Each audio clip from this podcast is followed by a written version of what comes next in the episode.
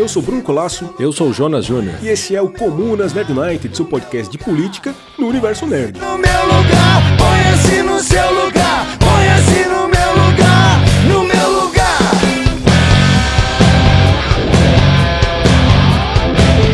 É isso, gente, sejam muito bem-vindos aí para o segundo podcast do ano, não é isso? É verdade, o segundo do ano. Já passou o carnaval?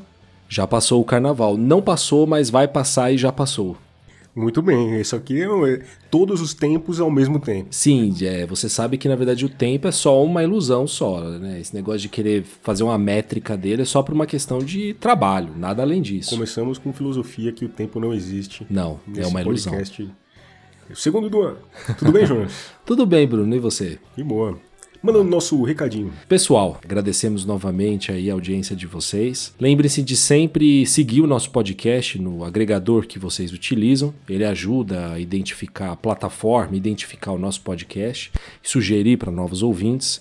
Nos sigam nas redes sociais, arroba comunasnerd, principalmente no Twitter e no Instagram. Estamos no Facebook, mas não tanto assim. E sempre nos apoie, principalmente no Spotify, colocando lá cinco estrelinhas, se possível, que nos ajuda também a divulgar ainda mais esse trabalho e compartilhe, porque a melhor forma que tem desse projeto político e nerdístico chegar aos, aos outros ouvidos é através de compartilhar os nossos capítulos. É isso aí. Gostei, gostei. Gostou? Sim. Vim inspirado hoje. O gato começou a conversar aqui com a gente também, mas. Ele gostou problema. também. Bom, e o tema desse nosso podcast vai ser a polícia né, e as forças de segurança pública dentro do mundo nerd. O tema policial e até militar é bastante recorrente no mundo nerd, né? São muitos os exemplos possíveis. O primeiro que me vem na cabeça é o meu justiceiro e o seu, Jus. Ah, o Justiceiro, sem dúvida. É, mas ainda tem tem o próprio Capitão América, tem o Juiz Dredd, aliás, Juiz Dredd, deveria ter um episódio aqui do Comunas. Merece. O Capuz Vermelho, né, da DC, e tem uma galera, né? São personagens que sempre enfrentam situações cinzas, né, em que a linha entre o bem e o mal é muito tênue. São histórias com encruzilhadas morais, né, e temas que às vezes são bastante difíceis de digerir. A gente viu nos últimos anos a caveira do justiceiro sendo usada como símbolo das polícias pelo mundo afora, inclusive aqui no Brasil. E também um símbolo dessa direita radical que tomou conta de alguns países, e aqui também não foi diferente, nessa ascensão do fascismo recente. né? Será que dá para ser policial e ser contra esse sistema? Existe policial antifascista? Ou mais ainda, existe policial de esquerda? Ou mais ainda, existe policial nerd? É. Para falar sobre esse tema, contamos com a participação do Nerd Cop. Beleza, Nerd Cop? Beleza, galera, muito obrigado pelo convite. Nerd Cop falando aqui, é, lutando nas fileiras para mudar esse conceito de que policial é tudo fascista. É, Nerd Cop, você mantém a conta no Twitter, na Delegacia da Depressão. Né? E na descrição você escreve polícia demais para ser de esquerda e esquerda demais para ser polícia. Explica esse dilema aí pra gente e conta também de onde veio essa ideia de criar o perfil. Bom, o mote da descrição eu peguei de um policial negro americano que ele fez um mini documentário.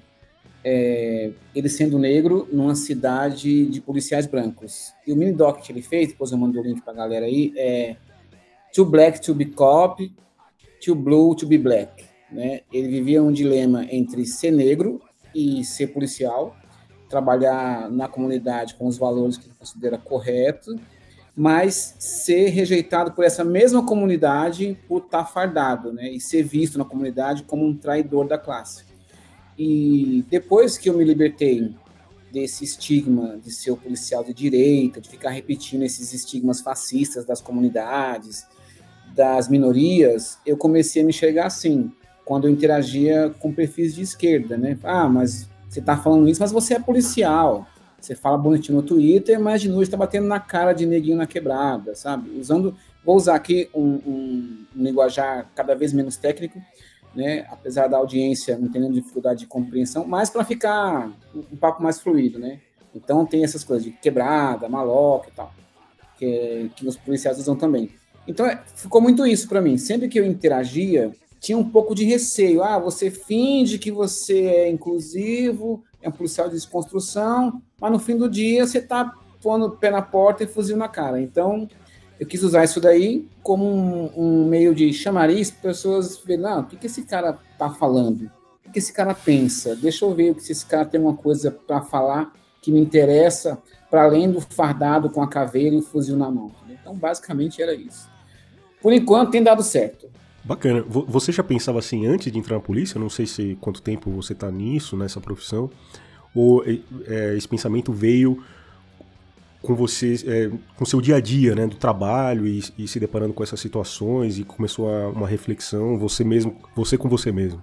É, eu trabalhei 20 anos no setor privado com transporte de passageiros, que envolve muito urbanismo, envolve muito planejamento, e envolve também a segurança pública. Né? A partir dessa experiência, de trabalhar na periferia, planejando as mudanças das linhas de ônibus e lidando com os representantes das comunidades vindo reclamar com a gente, que tinha reuniões com algum gestor aqui em São Paulo, que era a SP Trans, eu comecei a ver que muitas decisões, tanto da SP Trans como das empresas operadoras, eram uma via de mão única, né? Ó, vamos mudar essa linha aqui, que vai até Pinheiros, Estou dando um exemplo aqui não é de São Paulo, tá? É sair da extrema zona sul e ir para a zona oeste, próximo do centro. E eu vou seccionar essa linha aqui em Santo Amaro, e lá você pega o metrô. Tecnicamente, é, é a solução mais viável do ponto de vista da urbanidade. A professora Raquel Ronick da USP fala isso. Só que o gestor, ele tem que olhar como que a comunidade enxerga isso. Ela pegava um ônibus é, que ia direto até onde ela desembarcava, no trabalho, na escola, enfim. Mas a partir da, dessa segunda-feira, hipotética, o ônibus que ia até Pinheiros vai deixar ele em Santo Amaro, onde ela tem que fazer um deslocamento, para fazer uma, um, uma baldeação e às vezes caminhar, sabe, 500, 600 metros dentro de escada, plataforma e tal. E aí isso começou a me despertar o interesse de entender como que a população de baixa renda enxerga não só a polícia, mas os representantes do Estado, o representante do poder público, o representante da concessionária, que não se importa com as mudanças que afetam diretamente o dia a dia de quem mora na periferia.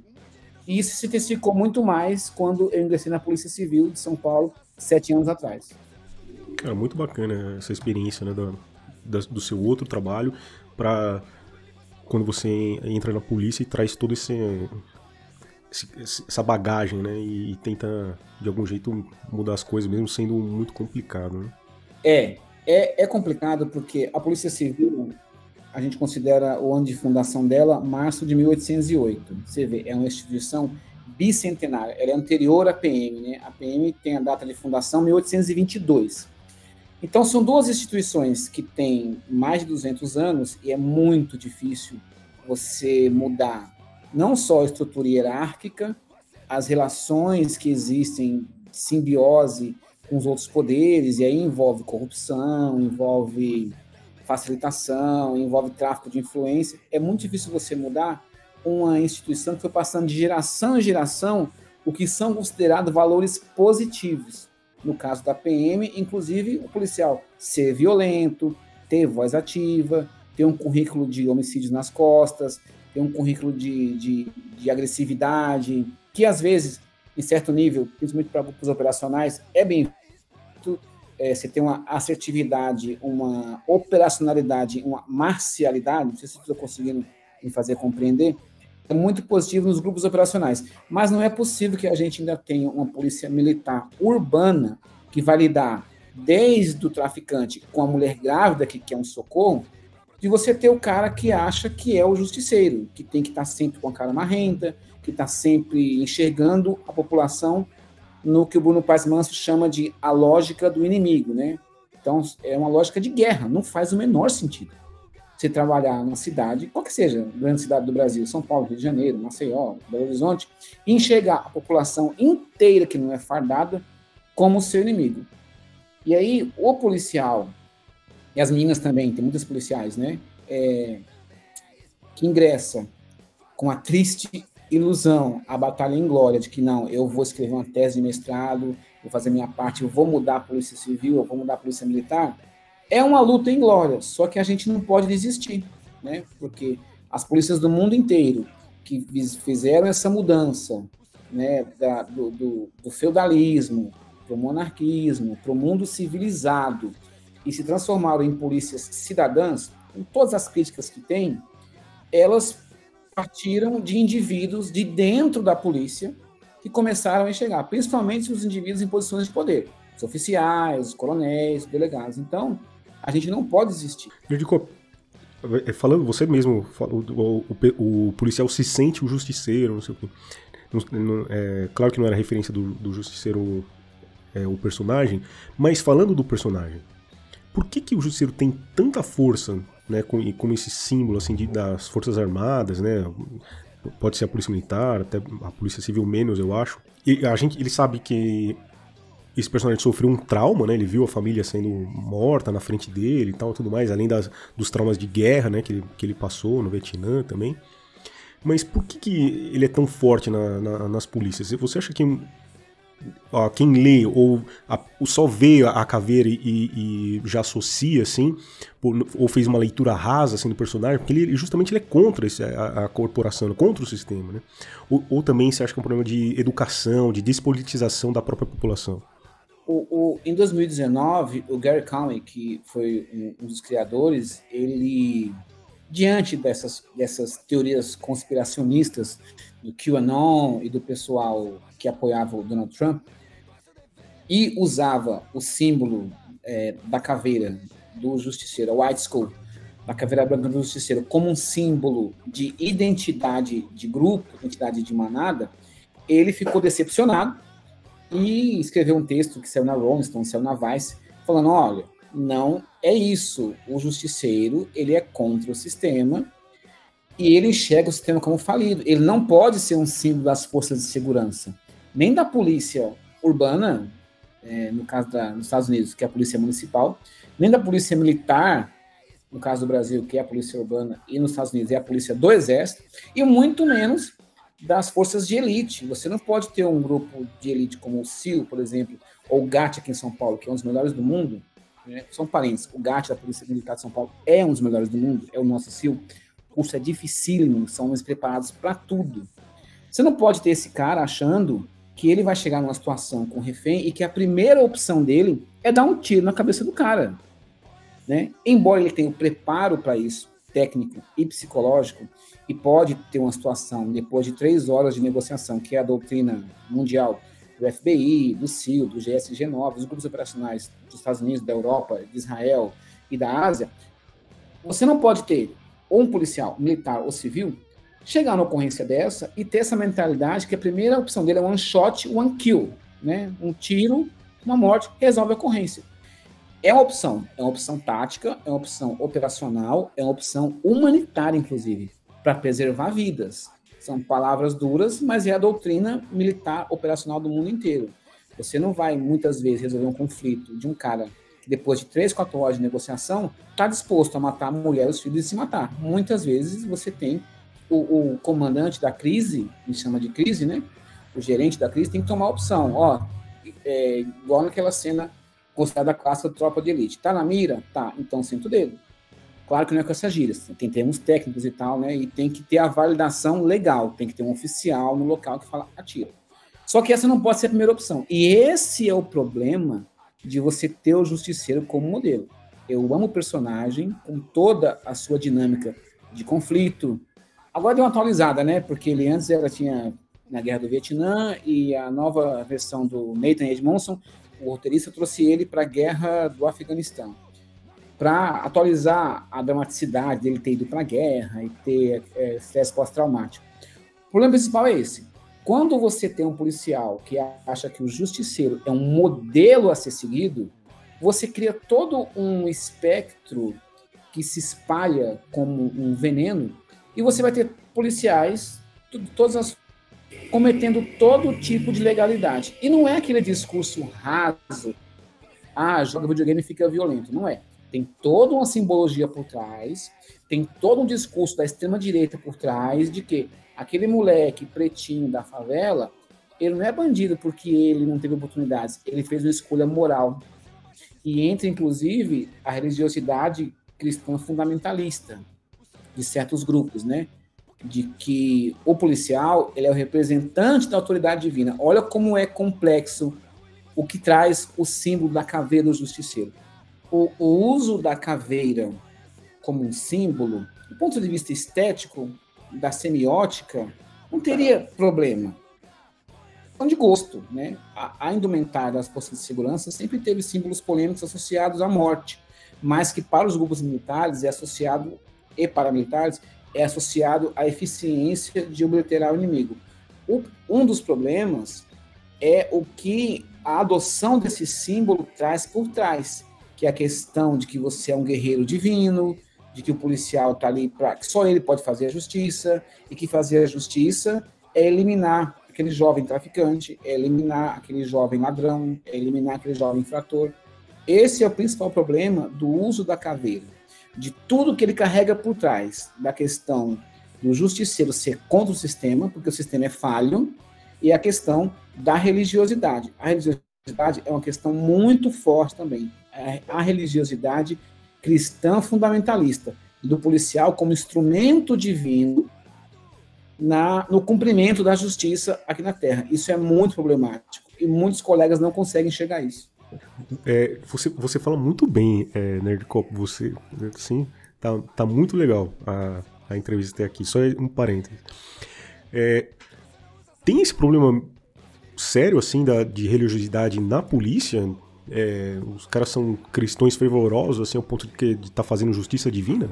Tem, a gente tem um grupo muito grande do pessoal que é seguidor dos arautos do rei. Né? Eu fiz teologia, né? Fiz teologia na PUC e fiz na Metodista. E os arautos do rei são considerados, para muitos católicos, inclusive, uma seita, né? como se fosse um braço da Opus Dei, que se enxergam como os únicos representantes de Cristo na Terra. Aí entra a questão da história da Igreja Católica se enxergar como uma igreja verdadeira e tal.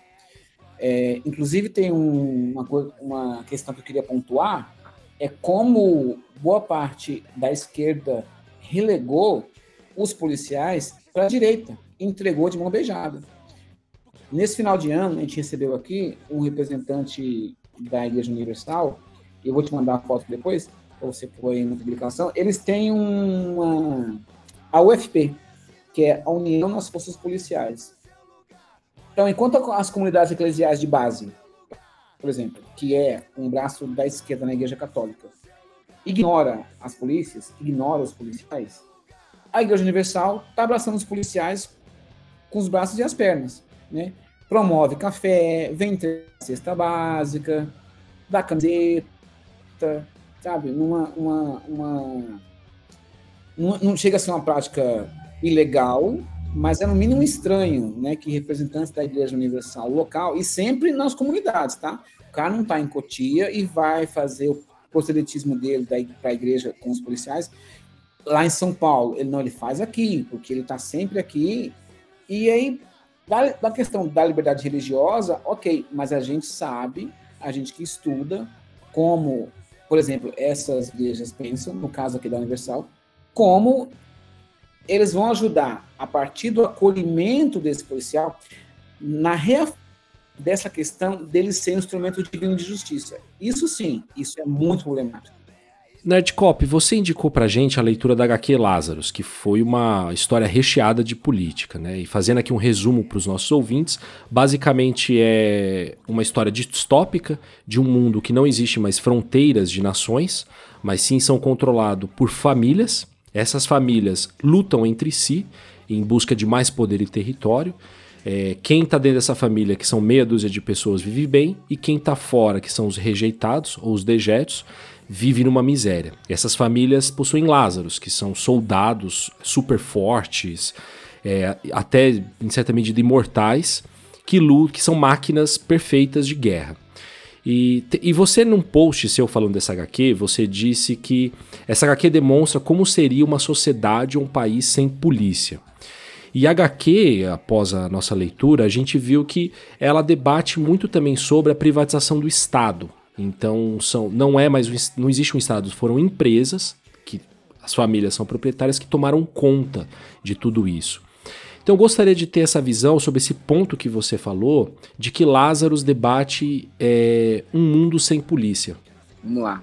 Lázaro é uma obra ímpar, maravilhosa e vai, deve ser estudada por muitos anos ainda. É, ela discute não só essa questão da, da polícia privada, que né, não se enganem, nem pessoas de esquerda e de direita, é uma tendência, pode demorar ainda mais 100 anos, mas é uma tendência da privatização de certos setores da polícia que já está acontecendo, tanto nos Estados Unidos como no Brasil, principalmente na área de comunicação. O estado de São Paulo, por exemplo, já terceirizou em 100% a comunicação é, com a imprensa e com as entidades.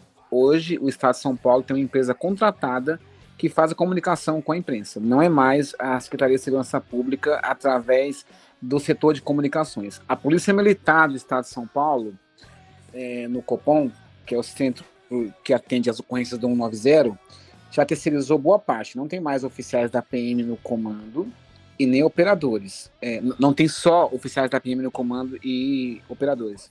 Já tem uma empresa contratada e a tendência é chegar no nível dos Estados Unidos, onde o 911, 911 é uma central terceirizada, contrato com o município e vai designando se é bombeiro, se é, se é resgate de controle de animais e se é a polícia que tem que atender aquela ocorrência.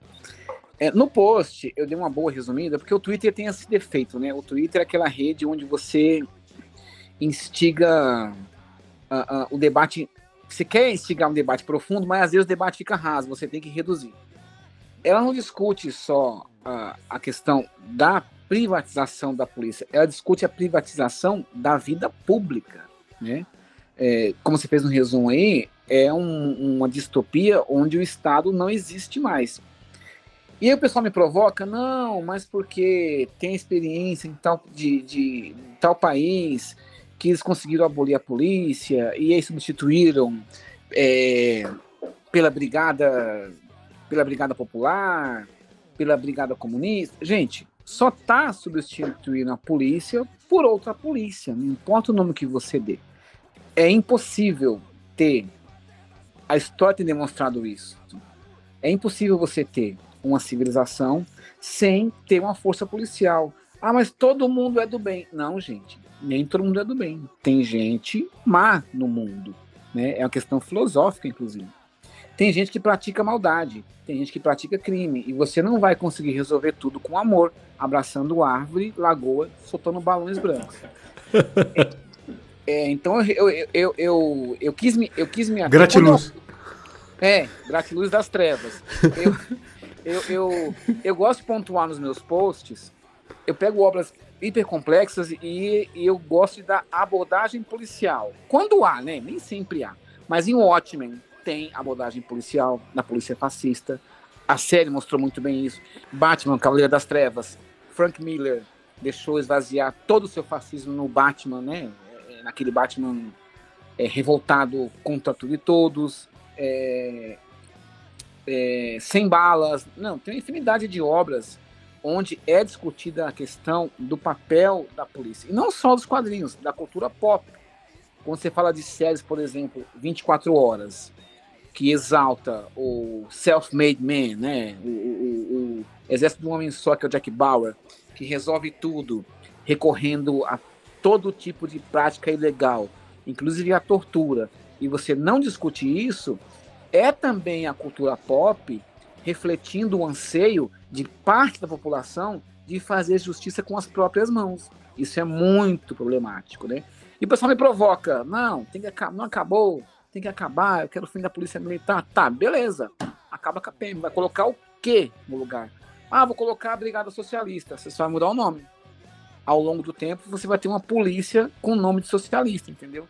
Então é muito mais fácil a gente entender como a estrutura do Estado funciona, essa estrutura perversa, que é uma máquina de moer gente dentro e fora da polícia, e procurar mecanismos de mudar essa estrutura.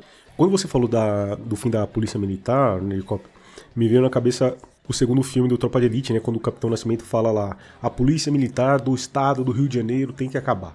Né? Eu não sei se você é, acredito que você fa faça parte da, do movimento lá dos policiais antifascistas, né? É, se me corrija se eu estiver errado. E, é, e esse movimento segue o caminho da desmilitarização da polícia, né? Mas até aí, né, dizer que a polícia tem que acabar é uma outra história, como você mesmo disse. Né? Na sua opinião, como que deve ser a instituição polícia, então?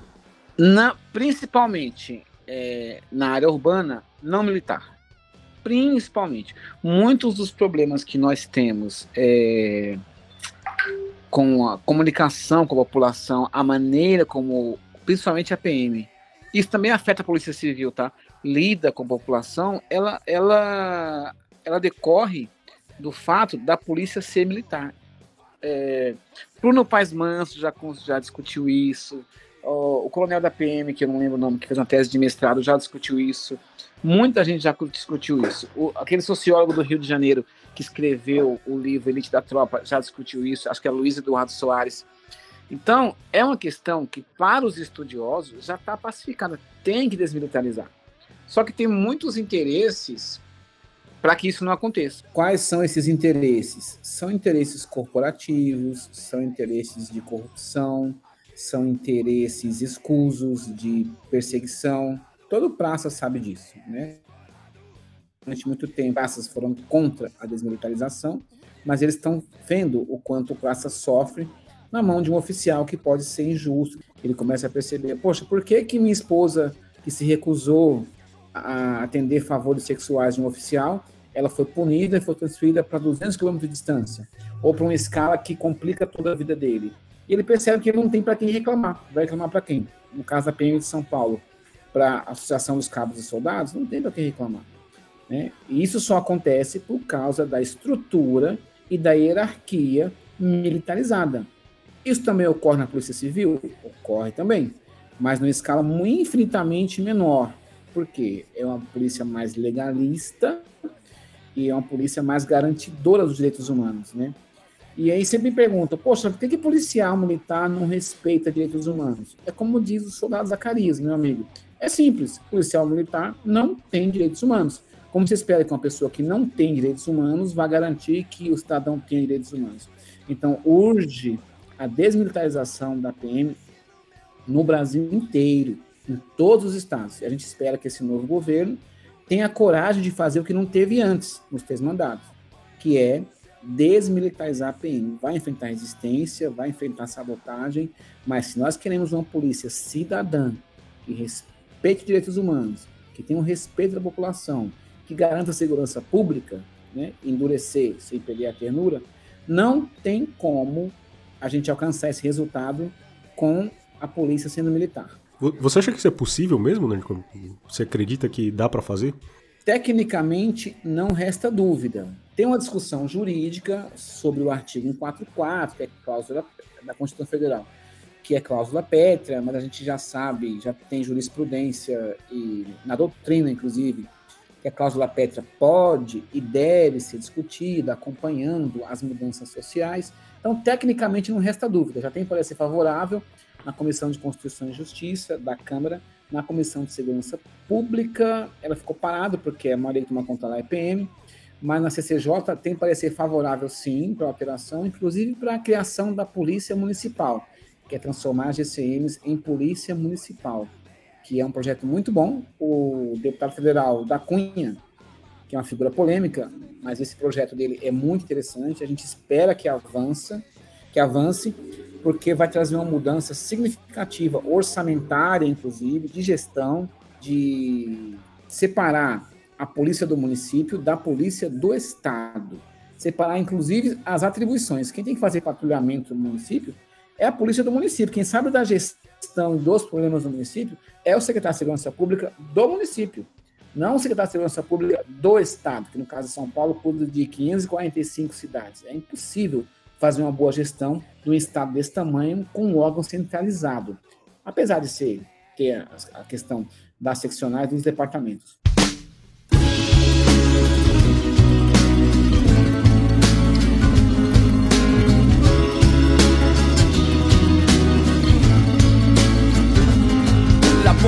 Policía te está extorsionando. Pero ellos viven de lo que tú estás pagando. Y si te tratan como a un delincuente, no es tu culpa. Dale gracias al regente, hay que arrancar el problema de raíz. Y cambiar al gobierno de nuestro país, a la gente que está en la burocracia, a esa gente que le gustan las migajas. Yo por eso me quejo y me quejo. Porque aquí es donde vivo yo ya no soy un pendejo que no guachas los puestos del gobierno. Hay personas que se están enriqueciendo. Gente que vive en la pobreza. Nadie hace nada porque nadie le interesa. La gente de arriba te detesta. Hay más gente que quiere que caigan sus cabezas y le das más poder al poder. Más duro te van a venir a coger. Porque fuimos potencia mundial. Somos pobres, nos manejan mal. Dame, dame, dame, dame todo el power para que te demos en la madre.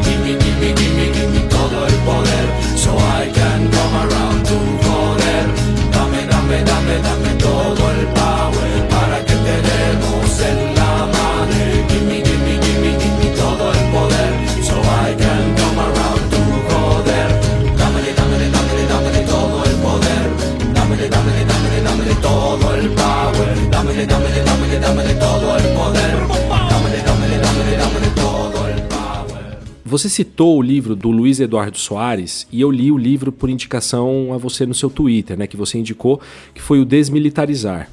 E você me ampliou a visão lendo esse livro sobre essa questão. A gente sabe que a Polícia Civil ela tem um papel mais investigativo, né? Então eu diria mais um papel mais Sherlock Holmes, enquanto a Polícia Militar ela tem um papel mais ostensivo, né? De estar mais na linha de frente, armada, talvez. Não sei se seria certo comparar mais com algo mais próximo que o Justiceiro. Você acredita que tendo essa divisão pode se reduzir o impacto da violência da polícia e ser uma polícia com muito mais inteligência? Eu digo, tendo essa mudança do fim da Polícia Militar? Sim, a ideia. Existe um conceito explicando. É, vocês me corrijam que às vezes eu falo termos que são muito comuns para quem estuda segurança pública e criminologia que não são entendimento público. Existe um conceito chamado ciclo completo. É a ideia de que o policial que atende a ocorrência, ele é o policial que vai encerrar a ocorrência para apresentação para a autoridade judiciária. Como que acontece no Brasil? É, como a Polícia Civil e a Polícia Militar foram criados como duas instituições diferentes, o papel delas foi mudando ao longo do tempo.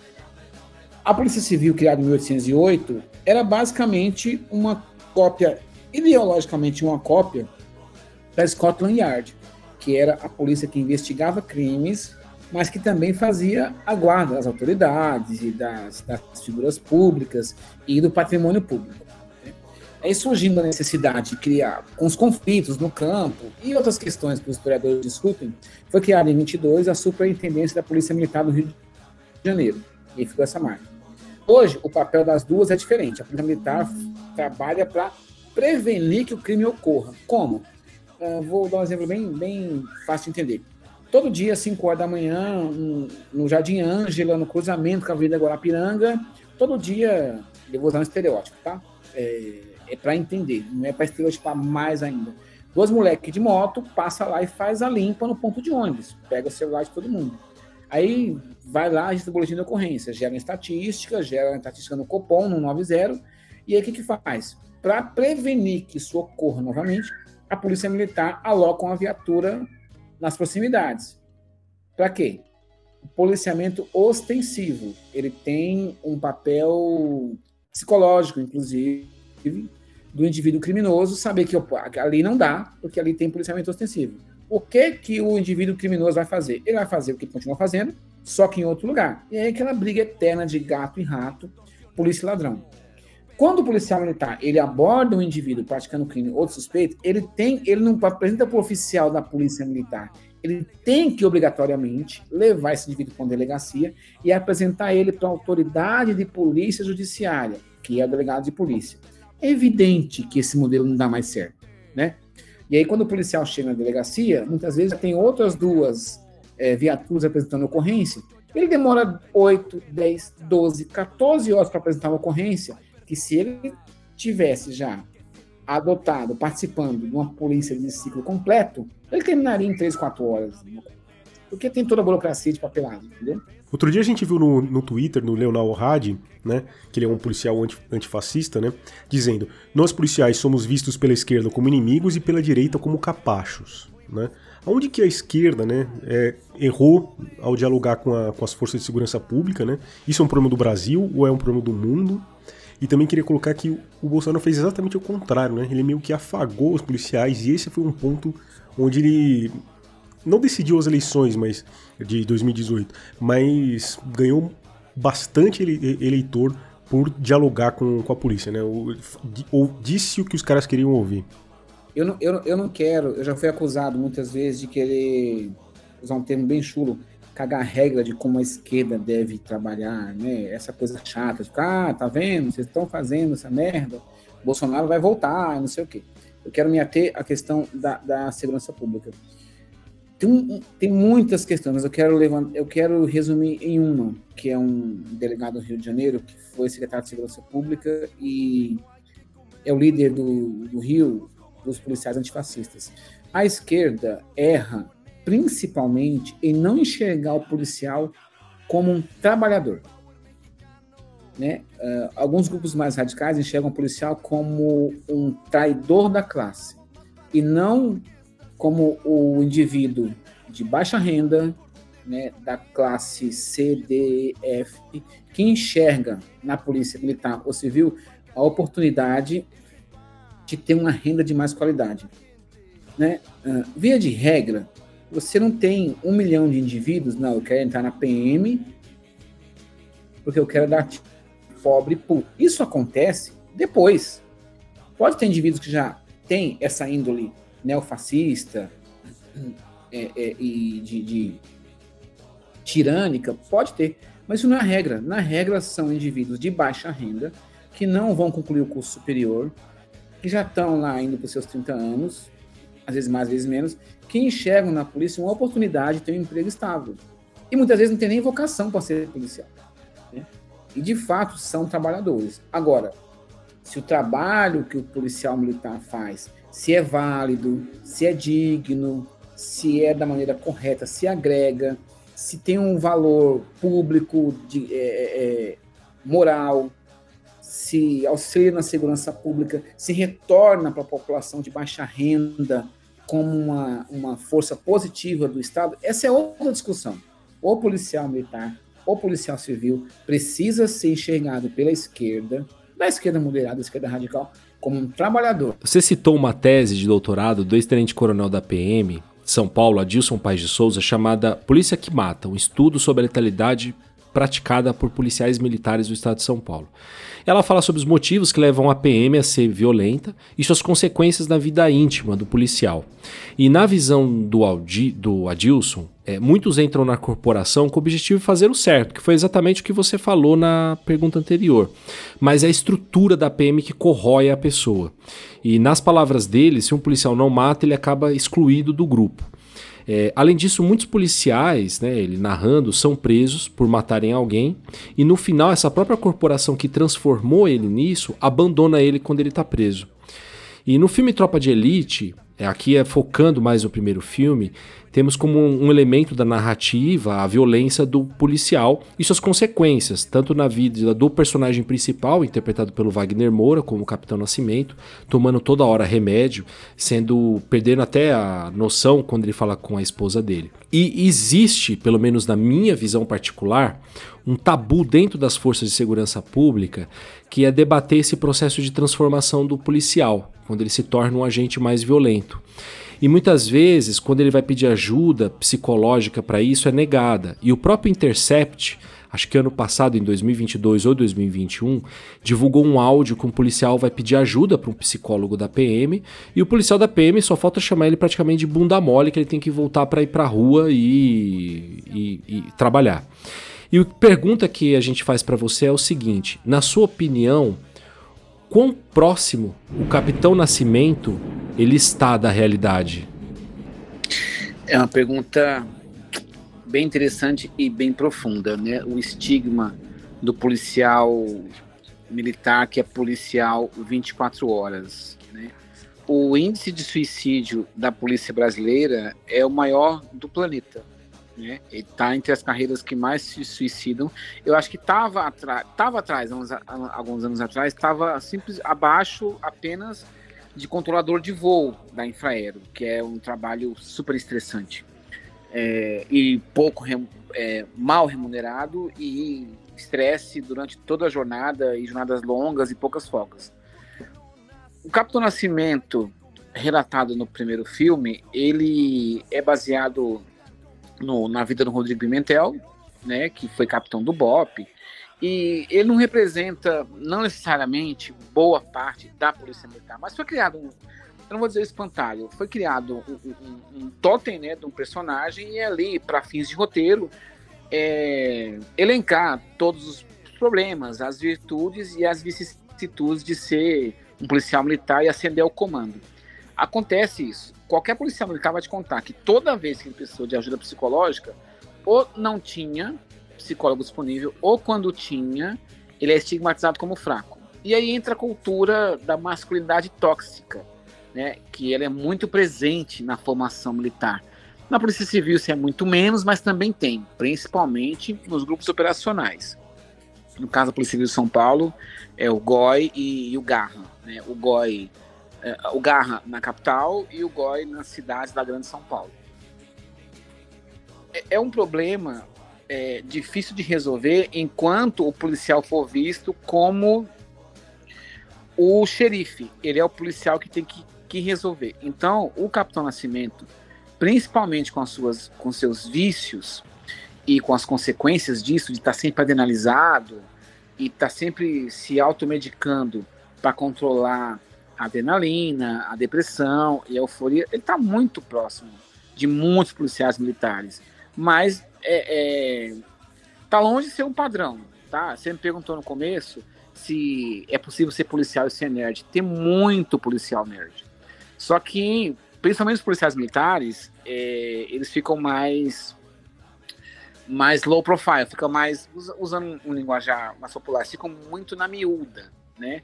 Usa até nome diferente do nome de guerra dele no, trabalho, que geralmente é o sobrenome, para não se identificar. Então, é, aí você fala, ah, mas os policiais nerds são só os fãs do justiceiro. Que nada. O cara lê mangá, o, é, o cara lê image, o cara lê quadrinho independente, o cara lê quadrinho nacional, entendeu? O cara tem, procura ter uma vida é, nerd normal para ser, inclusive, uma válvula de escape desse dia a dia. O dia a dia do policial militar é extremamente tóxico, é extremamente insalubre né? Porque a jornada é no mínimo de 12 horas. Tem jornada de 24 horas, mas no mínimo 12 aqui em São Paulo. Que ela pode se estender para 15, para 18, dependendo, para 24 horas, dependendo da ocorrência. Agora você imagina como que esse cara volta para casa. E estamos falando de ocorrência de todos os tipos, né? De discussão besta de casal que resolve só com a chegada da viatura, até o cara, o indivíduo que mata a mulher esfaqueado e esfaqueia as crianças. E aí o policial militar, ele não, ele simplesmente, ele não tem opção de sentar no meio fio e chorar desesperado. Ele tem que ser homem, é, é, ou tem que ser mulher, ele tem que ser forte, ele tem que ser assertivo, ele tem que ser líder. E essa pressão é muito grande. E não, é, nem falando da questão do salário, mas nessa questão do dia a dia, da pressão psicológica, dos efeitos que isso tem na saúde psicossocial do policial, não tem dinheiro que paga. Ah, vou pagar 20 mil reais para o policial militar. Não tem dinheiro que paga. Ele vai gastar mais da metade fazendo terapia pro resto da vida. Então, sim, o Capitão Nascimento está muito próximo da vida de muitos policiais militares, mas a imensa maioria dos policiais militares procuram ter uma vida fora do trabalho para ter um pouco de saúde mental. No documentário Notícias de uma Guerra Particular. Maravilhoso. Que, é maravilhoso esse documentário. Recomendo. Vai ficar no link do, do episódio também, pra galera consultar na descrição. E lá aparece o verdadeiro Capitão Nascimento que você falou, o Rodrigo Pimentel. E aí ele diz o seguinte: a guerra contra o tráfico nunca vai acabar, pois se a única forma que o Estado chega no morro é com a violência. Eu queria saber sua opinião sobre isso, sobre a única forma que o Estado, se a guerra contra o tráfico, que todo mundo acredita que é simplesmente ir para porrada com eles, se isso vai resolver dessa forma. A guerra contra as drogas no Brasil, a gente comprou o discurso da extrema direita representado pelo presidente americano Ronald Reagan, que era a guerra contra a maconha principalmente que era a guerra dos ticanos, era a guerra dos dominicanos, era a guerra que chamam de contra os latinos e contra os pretos, né? Essa, porque a maconha é a droga dos pretos. E a gente comprou esse discurso, e a gente já está há 50 anos, e apesar de ter grupos na Polícia Federal, na Polícia Rodoviária Federal, é, na Polícia Civil de São Paulo, que trabalham com um nível altíssimo de inteligência e eficiência, a gente não tem integração, salvo ações pontuais, a gente não tem integração para pegar os grandes traficantes. E a gente descobre também que a gente não tem interesse em pegar os grandes traficantes. Porque dá trabalho. E não só dá trabalho. Custa muito dinheiro. Custa milhões de reais montar uma operação para pegar um grande traficante que, que usa uma pista clandestina a 4 quilômetros do Porto de Paranaguá. Dá trabalho. Custa treinar um bom policial do NEPOM, da Polícia Federal. Custa treinar um bom policial do GOI, do Garra de São Paulo custa mais de um ano treinar um bom policial do GAT, que é capaz de fazer todo tipo de operação, água, terra, água, a, água, terra e, e, e ar.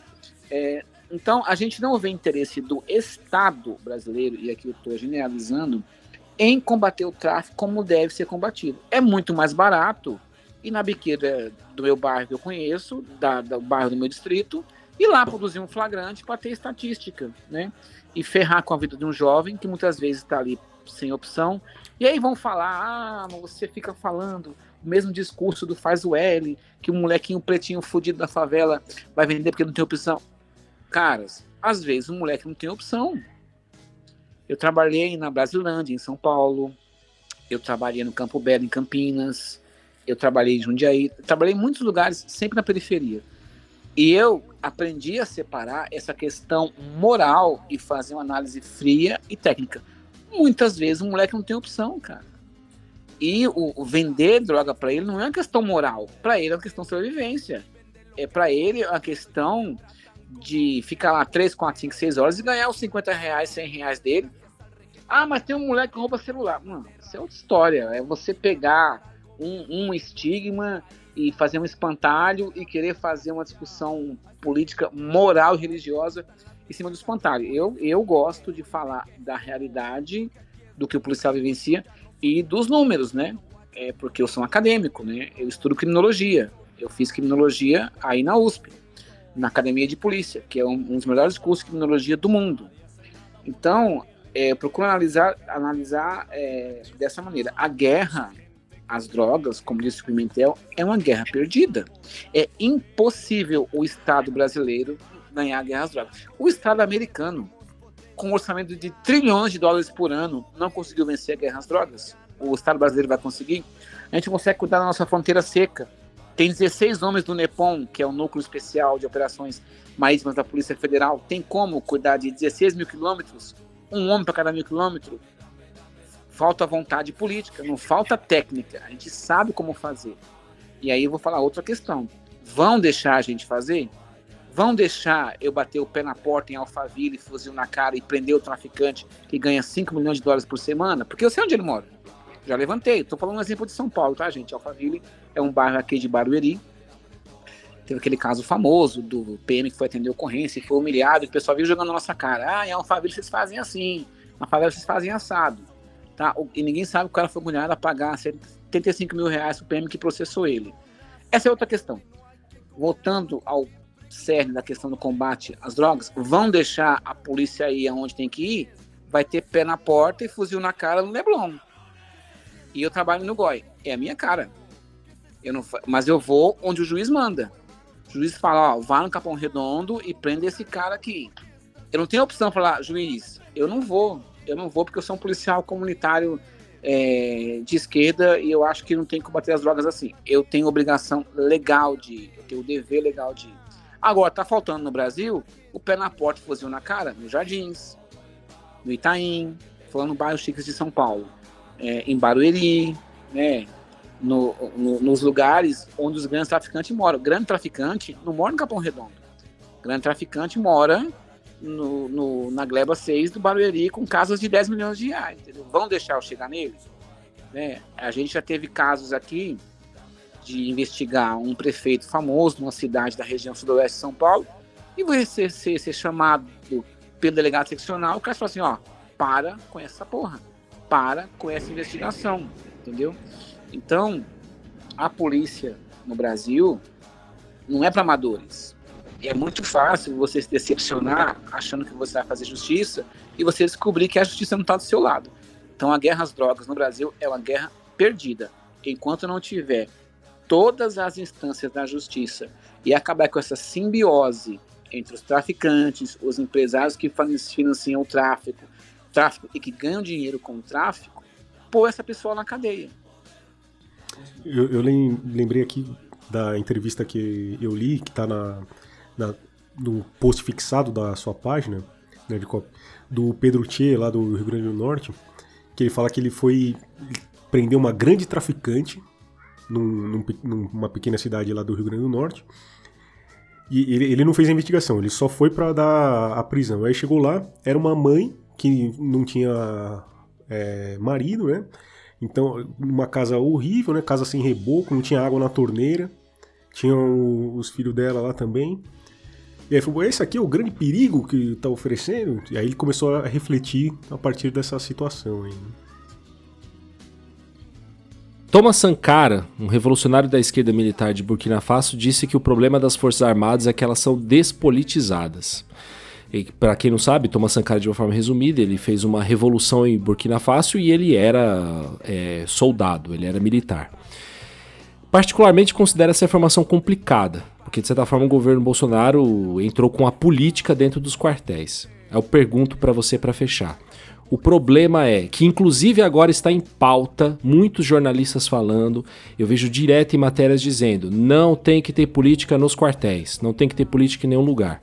Minha pergunta é a seguinte: o problema é a falta de política ou o tipo do discurso político utilizado? Sobre Alexandre de Moraes ser um ditador da toga, de que nós temos que ser contra a censura porque um dia vai chegar a nossa vez não vai dar para reclamar. Tem essa discussão que é profunda, mas é discutida no nível monarque, né? é, de não, a gente não pode apoiar derrubar o canal do Alfredo Eustáquio, porque amanhã vai derrubar o meu canal que eu gosto. É só a porra do seu canal não ficar divulgando fake news, né, meu? Né? É, tá certo. O Luigi, o Luigi fez um. Vocês conhecem o Luigi, né? O Luigi Matos, eu gosto dele. Sim, sim, sim. Ele sim. fez um comentário ontem que o Igor 3K tá entrevistando o Carlos Tramontina e o Oineg, que é um, um jornalista da Rádio Bandeirantes, que eu gosto muito dele. Não é porque eu gosto, eu concordo com tudo que eles falam, tá? Eu admiro ele como profissional e ele tem, tem muitas falas que, que me representam na questão do respeito à legalidade, à cidadania, dos três poderes e tal. E ele fala... Sei bem como é isso, porque a gente tá ouvindo o Reinaldo Azevedo agora e achando bom, né? a que ponto chegamos, né? e, ele, e ele fala isso, é, é, é respondendo ao Igor 3K. Ah, mas o Igor fala, não, mas a gente não pode, não é perigoso o Alexandre de Moraes ter esse poder? E ele fala, mano, você tem um carro que se você bater ele a 150 km por hora, você vai acontecer o quê? Você vai morrer. Né? Essa é a regra da, da vida, é a lei da, da física e do código de trânsito. Você não pode andar acima de 120 km por hora em nenhum estado do Brasil, salvo engano. Faz muito tempo que não trabalha com transporte. Aí você não pode argumentar, ah, mas eu discordo desse artigo do Código de Trânsito e eu quero andar a 150 por hora e sem cinto. Você vai, você vai no mínimo tomar multa de radar. Aí você não pode reclamar que o, o, o, que o Conselho Nacional de Trânsito é a ditadura dos gestores do trânsito que está dizendo que eu não posso ir a 120 por hora. Eu quero minha liberdade extrema. Não dá, né? Por que eu estou fazendo esse comparativo esdrúxulo? Porque é muito é, é, é, é legal a gente. É muito tentador você admirar o discurso do Sankara na questão de que o militar pode barra e deve ser politizado, porque naquele momento político, para aquele país, para aquela situação, deu certo. Pelo menos naquele momento. Mas e quando o militar tiver uma ideologia política que é fascista, que quer exterminar minorias, que quer tolher as liberdades, entendeu? Então eu, eu tenho uma posição mais conservadora em relação ao militar, que o militar tem que ser do Estado. Ele tem que ser uma força de Estado para servir a população, não para oprimir a população. E eu penso mais ainda, e essa opinião, essa opinião é muito polêmica. Eu penso que militar não pode ter cargo público. Concordo. A gente viu o que aconteceu no governo Bolsonaro. Tinha acontecido um, um, uma prévia antes na gestão do Kassab, no município de São Paulo, que ele pôs 30 coronéis, cada um, para administrar uma subprefeitura. Só quem é de São Paulo que lembra, lembra mais quem era ligado aos movimentos sociais do que quem trabalhava com a gestão, né? Eu trabalhava com a gestão de transporte e a gente tinha que bater continência pro coronel quando queria fazer alguma mudança nas linhas ou nos terminais e tal, né? E apesar de a gente, como policial, ter servido Forças Armadas, sempre ter aquela admiração, aquele ideal de que o coronel tem uma formação técnica e tal, o cara não tem como ter uma formação de logística, de transporte de passageiros. A gente tinha muito mais, que eu estava há 20 anos no setor. E, invariavelmente, por mais que eu fizesse um relatório técnico embasado, o coronel simplesmente não tinha capacidade técnica de compreender a nossa proposta e muito menos de propor uma solução. Porque ele era um militar, ele não é um gestor público. O militar, apesar de ter uma formação multidisciplinar, principalmente um coronel que é oficial, principalmente um general, isso não é garantia nenhuma que ele vai ser um bom gestor. Vide General Pazuello, que é um general três estrelas, que conseguiu enviar um lote de vacina para o estado errado. Confundiu as siglas de um país com 27 estados, 26 mais o Distrito Federal. E o cara era pós-graduado em logística, MBA em logística. Então eu tenho muito problema com militar, policial de modo geral, né, usando a carreira pública que ele conquistou por merecimento do concurso, seguindo a carreira política. Eu tenho um problema com delegado ser vereador, com delegado ser deputado, com delegado ser deputado federal. Né? Eu acho que a gente tinha que ter na nossa legislação mecanismos que barrassem. Beleza, você quer ser, você é delegado, você quer ser deputado federal? Exonere. Exonere que autoriza você a concorrer. Aí se eu perder, problema seu, não volta. Porque é muito fácil, né? Você se licencia e aí você pega lá 1 a 10 milhões do fundo partidário, que seja, essa é outra questão. É... Ah, não deu certo. Não, eu volto no cargo público que está garantido. Apesar de você, você licenciar sem remuneração, e é legal. Para mim, é a questão do representante da Força de Segurança Pública e para o Legislativo. Isso, para mim, é muito complicado. É... E eu gostaria que no Brasil tivesse uma legislação que, que ou se impedisse, se não impedisse, que entra na questão das liberdades individuais, dos direitos políticos, que pelo menos disciplinasse. Né? Você, beleza, você quer ser, quer ser senador? Exonera. Simples assim. Porque fica fácil, né? O cara. É, é, é, eu vou usar as figuras aqui de São Paulo, são figuras que eu conheço, que eu admiro e respeito, apesar de ter as divergências. Paulo Bilinski, daqui de São Paulo. Na questão operacional ele é uma referência, na questão política não. O delegado da Cunha é uma pessoa polêmica, né? a questão que ele teve de ser acusado de enriquecimento ilícito e tal, né? Mas cheguei até a defender ele na época, é, é, no que ele fazia, de mostrar que é possível ser um policial e ser decente. E toda a questão polêmica que veio depois, ele que se resolva com a corredoria e com a justiça. Mas é muito fácil você usar o seu distintivo de delegado e ter 200 mil votos e virar deputado federal, né? Poxa, e o Estado de São Paulo que investiu em você para você ser delegado? Então, para mim, essa questão da, de representante das forças de segurança pública ter cargo público, eu acho que tinha que ser melhor regulamentado. Não sei se ficou claro aí. Perfeito. Eu queria fazer uma recomendação É, de claro, leitura. Manda bala. é tudo Vamos seu. É, eu quero recomendar um quadrinho da editora Draco. O nome do quadrinho é Socorro Polícia, um quadrinho sobre o que a PM sofre e o que sofremos com ela. É uma tese de doutorado que foi publicada em forma de quadrinhos. É da Amanda Ribeiro e do Luiz Fernando Menezes. Ela foi publicada pela editora Draco em 2018. Você ainda acha para comprar aí nos canais aí de venda de livros? É muito interessante. É uma discussão pesada, só que é transformado numa leitura mais fluida em forma de quadrinhos. É muito legal. Se eu tivesse grana, eu comprava um milhão de exemplares e obrigava todo policial a ler. É muito legal, eu recomendo a leitura. Vai ajudar as pessoas a- a entender como o policial lida com as questões éticas e morais e como a polícia militar oprime primeiro o policial para depois o policial oprimir a população. Leitura recomendadíssima. Cop, muito obrigado aí pela aula aí que a gente teve hoje aqui. né? Esse tema que é até difícil para pra galera da esquerda mesmo, né? Ter esse diálogo aí com, as forças de segurança tal, com os policiais, que seja.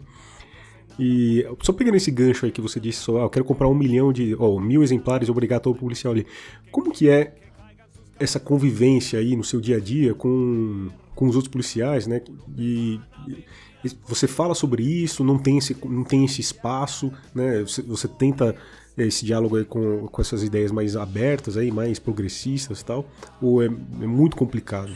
É, eu já fiquei famoso nos meus grupos, apesar de eu não fumar nem do pessoal próximo de mim, de eu não fumar nem tabaco, de eu ser o policial pra maconha. Eu falei, pô, dependesse de mim distribuir maconha. Fez 18, toma aqui o seu sachê de maconha, vai, vai aprender a ser feliz. Fume com moderação. Né? E eu sempre falo pros colegas, principalmente da PM, mano, você tem 30 anos de PM, quantos problemas você já teve como maconheiro? Quantos estupradores maconheiros você aprendeu? Quantos serial killer maconheiros você aprendeu? Quanto ladrão maconheiro você aprendeu? Maconheiro não quer problema com a polícia. Quem quer, problema com a polícia não depende de maconha. A maconha é só mais uma coisa que ele usa, entendeu? Pra desestigmatizar o policial de que ele tem que prender o maconheiro, de que ele vai fazer justiça prendendo o cara que prende maconha.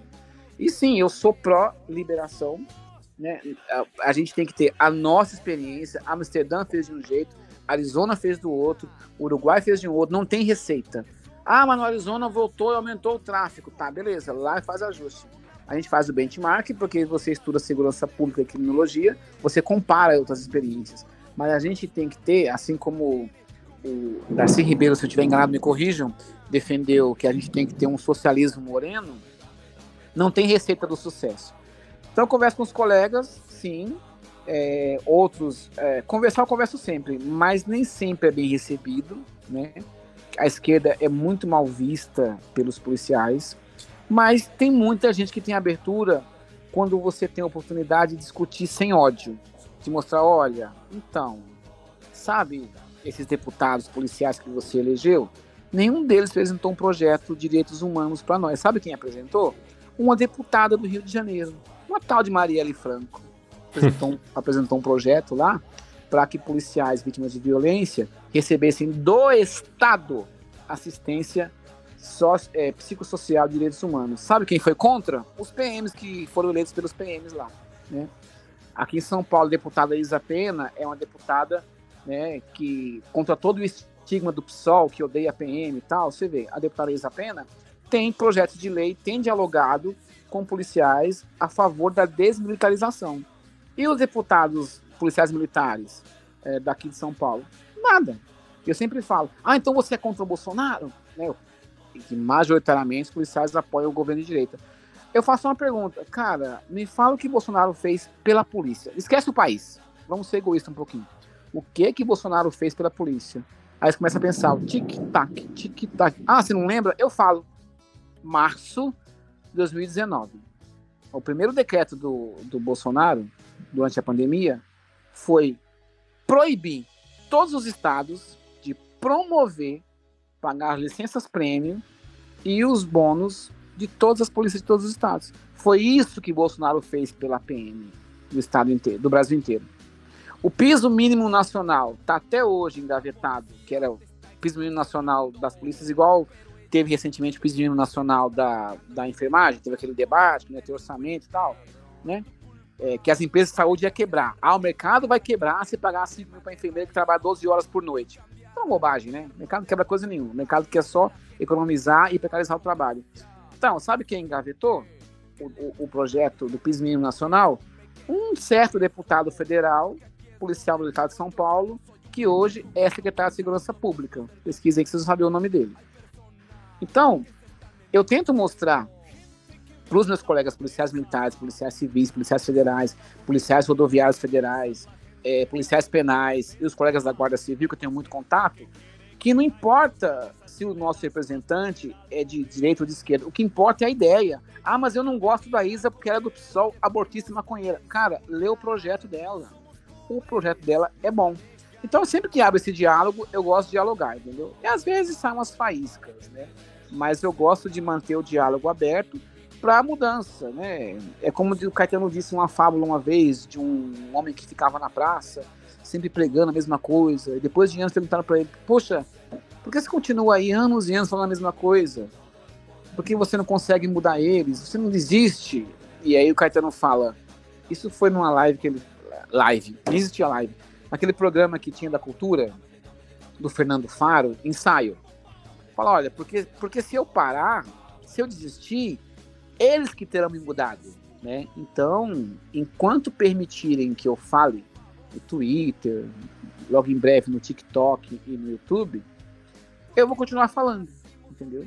Eu tô há 10 anos no Twitter, você vê que eu tenho uma quantidade pequena de seguidores, mas seguidores fiéis que se interessam pela discussão, entendeu? Então, enquanto deixarem eu falar, eu vou falar, né? Para ajudar, fazer a minha pequena contribuição em transformar a polícia brasileira numa polícia cidadã, né? E fazer os cidadãos brasileiros de esquerda, de direita, de centro, até extrema direita, a enxergar a polícia e os policiais como trabalhadores. E é isso. Excelente. Cara, a gente está muito feliz com a sua participação. E, Jonas, no recadinho final? Quero agradecer a todo mundo que escutou o podcast aqui até o fim. Eu espero que esse podcast, principalmente, chegue nos ouvidos da esquerda, que eles compreendam que nós perdemos uma batalha e isso provou-se com o Bolsonaro. E agradeço mais uma vez, Nerdcop, pelo papo. Valeu. Um recadinho final, Nerdcop? Eu quero agradecer o convite, o podcast é muito legal e dizer, galera de esquerda, de direita, que tiver plataformas aí que quiser me chamar, estou sempre aberto ao diálogo. Não existe assunto proibido às vezes serão palavras duras, às vezes vocês vão ouvir o que vocês não querem ouvir, mas quem estiver disposto, disposto a dialogar, eu estou sempre à disposição. É isso, muito obrigado novamente, até a próxima e falou!